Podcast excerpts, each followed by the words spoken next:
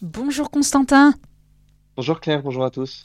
Nous sommes ravis, comme d'habitude, de vous retrouver pour notre émission France catholique, la revue commentée. Alors, nous commençons donc avec un sujet donc très très alarmant et donc justement, France catholique propose cette semaine un numéro consacré à l'avortement. Alors, le projet de loi visant à inscrire le droit à avorter dans la Constitution arrive au Sénat. Oui, oui, c'est euh, pour ça qu'on a fait quasiment ce, ce numéro spécial, euh, effectivement, consacré euh, à l'avortement, un numéro qui, d'ores et déjà, provoque beaucoup de réactions, et comme de manière générale, ce, ce, ce débat provoque beaucoup de, beaucoup de réactions. les auditeurs de Radio Maria euh, savent qu'on parle régulièrement de cette question d'enfance catholique, justement parce que la question de l'inscription, de la garantie du droit à l'accès euh, de la garantie de la liberté d'avoir recours à l'avortement, euh, l'inscription dans la Constitution, c'est un sujet dont on parle depuis euh, plusieurs mois, mais là, vraiment, ça se politiquement, ça se précise euh, vraiment, puisque l'examen du, du, projet de loi de révision constitutionnelle arrivera au Sénat dans quelques jours. Ça arrivera le 28 février, raison pour laquelle euh, nous avons décidé de, consacrer ce numéro euh, à, l'avortement. Il y a donc cette actu euh, politique au, Sénat et une actu politique qui est suffisamment grave pour que Rome, j'allais dire, s'en mêle. et ça, c'est un peu l'actualité ecclésiale, on va dire, de cette question de, de l'avortement en France, puisque dans un éditorial paru le 7 février dernier dans Vatican News, qui est un des organes de presse du Vatican, eh bien, euh, le directeur de l'agence euh, Vatican News s'est interrogé, écrit-il, comment est-il possible de juxtaposer dans la charte fondamentale d'un État, c'est-à-dire la Constitution, le droit qui protège la personne et celui qui sanctionne sa mort? Et on sait depuis l'apparition de cet éditorial que cet édito a été relu et validé par la secrétairerie d'État, donc c'est-à-dire validé, pour dire ça rapidement, par euh, on va dire par le pape, par les proches du pape eux-mêmes, et que donc cet édito de Vatican News euh, est, bien une prise de position euh, officielle de la part de l'Église. Et dans cet édito, d'ailleurs, Massimiliano Menichetti, qui est le, le, le, directeur de Vatican News, rappelle l'homélie du pape à Marseille le 23 septembre 2023 où il avait euh, dénoncé euh, un cœur froid et plat traite la vie de manière mécanique, sans passion, sans élan, sans désir, et il avait par la suite incité le législateur à voter des propositions de vie et non euh, de mort. Et effectivement, on voit bien que se joue derrière cette proposition d'inscrire le droit à l'avortement dans la Constitution, eh bien, ce que Saint Jean-Paul II avait, dénoncé. Hein. il avait parlé de culture de mort par rapport à la culture euh, de vie. Et la question que nous soulevons euh, dans ce dossier est la suivante. les arguments juridiques sont-ils suffisants pour avancer dans ce débat? Alors, les arguments juridiques ne sont pas inexistants. D'ailleurs, nous interviewons dans, la partie actualité du journal de cette semaine Bruno Retailleau, qui le président du groupe Les Républicains euh, au Sénat, qui est lui-même euh, contre l'inscription euh, de l'avortement dans la Constitution. Alors il est pour laisser les sénateurs libres, libres de voter, il ne donne pas de consigne de vote. Bon, mais à titre personnel, en tout cas, dit-il, il est contre cette inscription.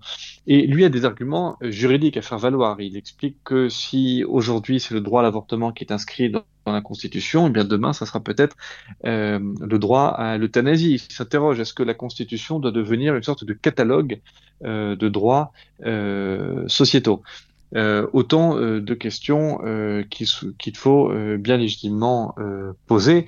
Autre argument politique que l'on peut avancer, parce que euh, les partisans de l'inscription de l'avortement dans la Constitution disent qu'il s'agit de défendre euh, le droit à l'avortement. Or, dans les faits, eh bien, le droit à l'avortement en France euh, n'est pas menacé, il a même été sécurisé euh, et si ce n'est euh, sanctuarisé, puisque depuis la loi Veil de 75, qui était d'ailleurs une loi euh, de dépénalisation, eh bien, il y a eu des tas d'ajouts à cette loi. les mineurs, par exemple, peuvent avorter sans consentement d'un adulte. le délai, qui était à l'origine de 10 semaines, est passé à 12 semaines, puis à 14 semaines, ce qui est ce qui représente trois trois mois et demi de grossesse. Euh, l'avortement est remboursé à 100% par la sécurité sociale. Euh, l'exigence pour euh, la mère d'être en situation de détresse euh, pour avoir recours à l'avortement a été aboli. Euh, il n'y a plus de délai de réflexion obligatoire, il n'y a plus de délit de propagande en faveur de l'avortement. Et euh, toutes ces avancées dans la loi, tous ces ajouts dans la loi ont d'ailleurs été avalisés par le Conseil constitutionnel à chaque fois qu'il a été saisi. Alors non seulement le droit à l'avortement n'est pas menacé, mais en plus de cela, cette constitutionnalisation semble s'inscrire dans un mouvement plus grand, un mouvement euh, un peu plus euh, mystérieux. Je dis mystérieux parce que, par exemple, la députée écologiste Sandrine Rousseau avait expliqué que cette constitutionnalisation de l'avortement euh, était une première étape. elle n'avait pas développé ce qui était par la suite la, seconde étape, donc on reste un peu dans, le flou. Mathilde Panot, qui est une députée la France Insoumise, était un peu plus précise puisqu'elle a euh, elle a expliqué qu'en fait que, le but, hein, c'était la suppression de la clause de conscience parce qu'elle regrettait cette clause de conscience qui, on le rappelle, la possibilité pour un médecin de, refuser au nom de sa conscience euh, de pratiquer euh, un avortement. On voit donc euh, que le débat est, politique, est aussi juridique, mais c'est là où nous essayons d'apporter notre modeste contribution au débat. la question de l'avortement, la, question de, la vie est également une question spirituelle. Alors pour dépasser les simples arguments euh, juridiques qui sont déjà conséquents, vous ouvrez également vos colonnes à Véronique Bournino, qui travaille à la Fondation Jérôme Lejeune, pour savoir quelle réponse la foi pourrait donner à l'avortement. Oui, euh, une réponse spirituelle qu'apporte euh, Véronique Bournino, qui, en plus de ça, a la légitimité, comme vous venez de le rappeler, de travailler à la Fondation Jérôme Lejeune. Et pour les auditeurs de Radio Maria qui ne connaîtraient pas euh, la fondation euh, Jérôme Lejeune, eh bien c'est cet euh, organisme qui perpétue le travail du professeur Jérôme Lejeune, qui est le découvreur de la trisomie 21 et qui est un, une fondation qui est extrêmement engagée, euh, extrêmement engagée dans la défense euh, de la vie. Et nous dit euh, Véronique Bonigno, eh bien c'est vraiment une réponse spirituelle qu'il faut apporter à cette question euh, de l'avortement. Euh, avant d'être un acte partisan, d'être un acte politique, puisqu'on a l'impression, hein, écouter la classe politique, que vraiment la question de l'avortement est, est, est, est un objet éminemment politique qui, relève avant tout euh, du droit. Non, rappelle Véronique Bonigno, il faut redescendre euh, à l'échelle la plus importante, qui est l'échelle humaine, et l'avortement, c'est un drame humain. C'est un drame pour la femme qui avorte, euh, c'est un drame pour le bébé, évidemment. Dans une moindre mesure, c'est un drame pour l'entourage qui coopère activement ou non, directement ou non euh, à l'avortement. Et explique-t-elle, il faut commencer quand on parle euh, de, quand on s'exprime sur ce débat, il faut commencer par accepter que l'objet euh, en, lui-même euh, de l'avortement, que l'acte de l'avortement en soi euh, ne peut pas être bon, puisqu'il s'agit de la suppression directe d'une vie innocente. Et Véronique Bourdigno rappelle qu'on ne peut commettre délibérément un mal, en l'occurrence la suppression d'une vie innocente, pour obtenir un bien euh, par exemple sauvegarder la vie de la mère ou garantir euh, sa liberté, euh, car cela, en, dernière instance, laisse le droit à la vie d'un innocent. Alors ça, c'est un premier éclairage, mais il reste une question épineuse, et, Véronique Bourdigno a, l'honnêteté de, de, l'affronter, c'est que répondre à une femme en détresse qui, qui souhaite renoncer euh, qui ne souhaite pas affronter eh bien l'existence d'un enfant à naître parce que rien, selon elle, euh, ne semble justifier cette existence. Que faire face à la détresse humaine? Eh bien, évidemment, rappelle-t-elle, il faut, euh, il faut développer l'accueil proposé aux, femmes seules, aux femmes en détresse qui souhaitent avorter. Et puis également, nous explique Véronique Bourdigno, eh bien, il faut, en ultime instance, il faut la lumière de la foi puisque euh, quand, on, quand on a la, foi, notamment la, la foi euh, en la résurrection, eh bien, euh, on peut dépasser les lois naturelles. Ça ne veut pas dire qu'on va les contredire, mais cela permet de, porter un regard d'espérance sur une situation, combien même ce serait une situation tragique, ce serait une situation d'épreuve. Et d'autre part, la révélation permet de comprendre que chaque vie a une valeur euh, égale et que la vie acceptée avec grâce euh, est la source d'un plus grand bonheur. Donc vraiment une très belle, très belle contribution que que, que, que, nous a offert Véronique Bourdigno en, en publiant ce, texte euh, dans nos colonnes et qui, euh, je suis sûr, euh, sauront euh, satisfaire les, les, lecteurs euh, de ce numéro et très complémentaire donc avec l'autre partie du dossier qui est qui est plus politique. Et vraiment, cette semaine, dans France catholique, nous avons essayé de, de, proposer, euh, j'allais dire, un, un kit euh, tout en un pour, euh, pour répondre et pour se, forger une opinion éclairée dans ce débat autour de la constitutionnalisation de l'avortement. Merci beaucoup euh, Constantin et vous venez euh, d'évoquer là il y a quelques instants le mot d'espérance.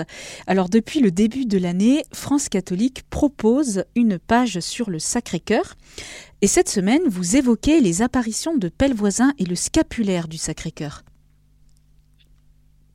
Cette semaine, effectivement, euh, direction Pellevoisin. Alors euh, chaque semaine depuis euh, le début de l'année, hein, qui je le rappelle avait été avait commencé par un, un très beau d'ailleurs numéro spécial consacré au Sacré-Cœur. Et eh bien nous avons décidé chaque semaine de proposer à nos lecteurs soit une personnalité liée au Sacré-Cœur, soit un sanctuaire, soit une prière, soit une initiative pour montrer que cette dévotion qui s'inscrit, je le rappelle, dans le cadre du 350e euh, jubilé des apparitions du Sacré-Cœur de Jésus à Sainte Marguerite Marie à Paray-le-Monial, euh, et bien montrer que cette dévotion est encore euh, vivante.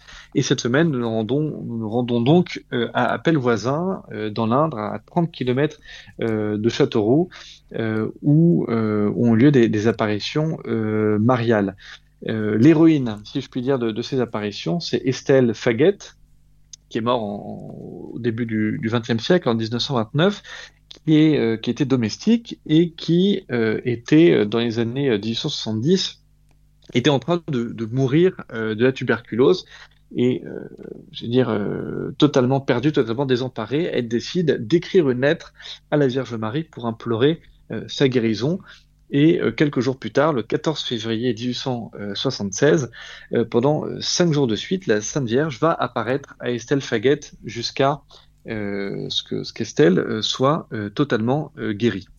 Alors dans les mois qui vont suivre, la Sainte Vierge va à nouveau apparaître euh, à Estelle Faguette. Elle va apparaître en tout euh, 15 fois, à chaque fois euh, vêtue de blanc, entourée euh, d'une d'une mandorle, parfois une mandorle de rose. Alors une mandorle, hein, c'est c'est c'est ce qui ce qui entoure. Euh, on va dire que c'est une forme un peu euh, d'ovale, pour dire ça très rapidement, qui qui entoure la Vierge. là où c'est intéressant, c'est qu'au cours de la troisième apparition, la Sainte Vierge se présente comme toute miséricordieuse. Et lors de la neuvième, euh, eh bien, la Sainte Vierge va, faire un geste, elle va euh, soulever euh, une petite pièce de laine qu'elle porte sur sa poitrine, qui est un cœur rouge qui ressortait très bien, expliquait Estelle Faguette, qui y reconnaître euh, un scapulaire euh, du Sacré-Cœur et euh, la Sainte Vierge va dire j'aime cette dévotion. Alors un scapulaire, c'est un, une étoffe de tissu qu'on porte sur soi. Il y, a, il y, a, plusieurs types de scapulaires. On peut penser par exemple au scapulaire du Mont Carmel pour citer le plus connu. Et appel voisin, Estelle Faguette a donc cette, cette vision du scapulaire. Et la Sainte Vierge va, va confirmer auprès d'elle l'importance euh, de, ce scapulaire en expliquant rien ne me sera plus agréable que de voir cette livrée, c'est-à-dire ce scapulaire, sur chacun de mes enfants et qu'ils s'appliqueront tous à réparer les outrages que mon fils reçoit dans le sacrement euh, de son amour. Alors Estelle Faguette, à partir de là, va chercher à diffuser euh, la, le, va diffuser ce, ce scapulaire. Euh, euh, ça va être approuvé par l'archevêque euh, de Bourges. Euh, Estelle Faguette va même être reçue en audience au début en 1900 par le pape Léon XIII, qui va approuver le scapulaire, qui va lui attacher même des, des, indulgences. elle va avoir une autre audience avec Saint X et là, euh, le sanctuaire de Pellevoisin va être autorisé à apposer euh, le scapulaire, puisque jusque-là, il n'y avait que Rome, la basilique de Montmartre et Paray-le-Monial qui avaient le droit euh, d'apposer ce, scapulaire. Et désormais, donc, le sanctuaire de, de Pellevoisin peut l'apposer.